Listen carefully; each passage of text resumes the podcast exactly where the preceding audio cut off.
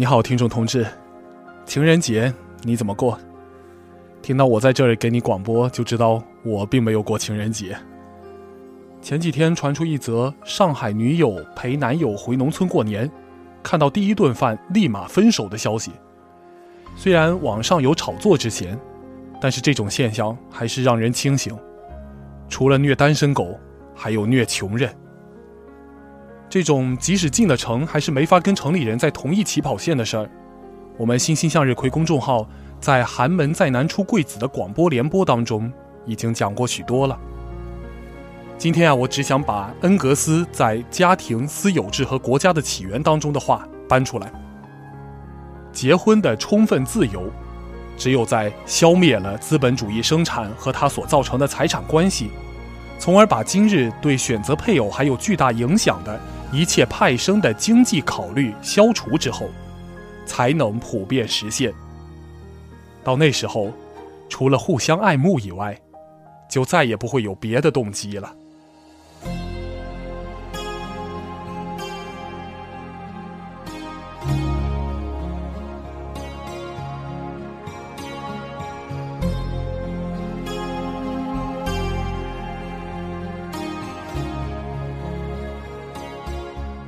还记得过年期间我问过你，回老家了吗？跟平日里是另一种生活吗？如果你念大一，特别是之前没有寄宿过，那你这五个月也许超预想的适应了新环境，学到了很多新观念。寒假前很早就盼着回家，回家后却发现他没有那样好。他怎么变土了，变迂腐了？其实，是你变了。我生在一个小县城，叫做明溪。回去的时候，第一个不习惯的，是从身边都是陌生人，变回了身边都是熟人。就像鲁迅祝福当中的我，一个读了点书、见了外面世界的小知识分子，不再依靠惯性来生存，开始冷静审视这个过年的旧世界。亲戚还在洗涮祭祀，自己的心却不再融入，而是从客观的视角来旁观。我们习惯说的网络段子、时尚界的那些事儿，他们不懂。我们对人生情感有了顿悟，说出来没有被夸深刻，反而被说：“你现在都想什么呢？”我们不以为然的事儿，他们倒天天纠结着。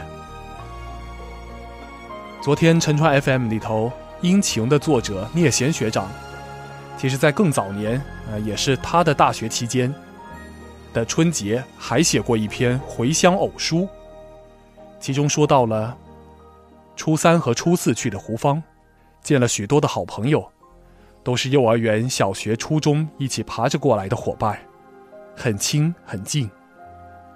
一回到县城，想到这种愉悦与热闹。会随着人世沧桑而越来越少，不禁万分惋惜。自己一年只得一两次的机会，能够有这样的类型的狂欢，更感到坐在明溪紫云坪三层楼空荡荡的房间的我，孤清冷寂。外面的世界五光十色，物欲横流，不能说对这个小镇完全没有影响。过年。从外面城市回来的儿女们，有的抹满胭脂，有的晦暗不语，有的仍旧清汤挂面，未脱去学生时代的青涩。像我和我的朋友，便大多数是如此。即使有的人工作了，仍然没有大变化，好像是罩在我们这群人身上的不准长大的一个魔咒似的。而在故乡留守的同学。过上了我们父辈平静安恬的日子，生儿育女，细水长流。他们可能早已不在乎我们仍然幼稚的开心和幸福的定义。他们成为我们中和故乡最默契的人。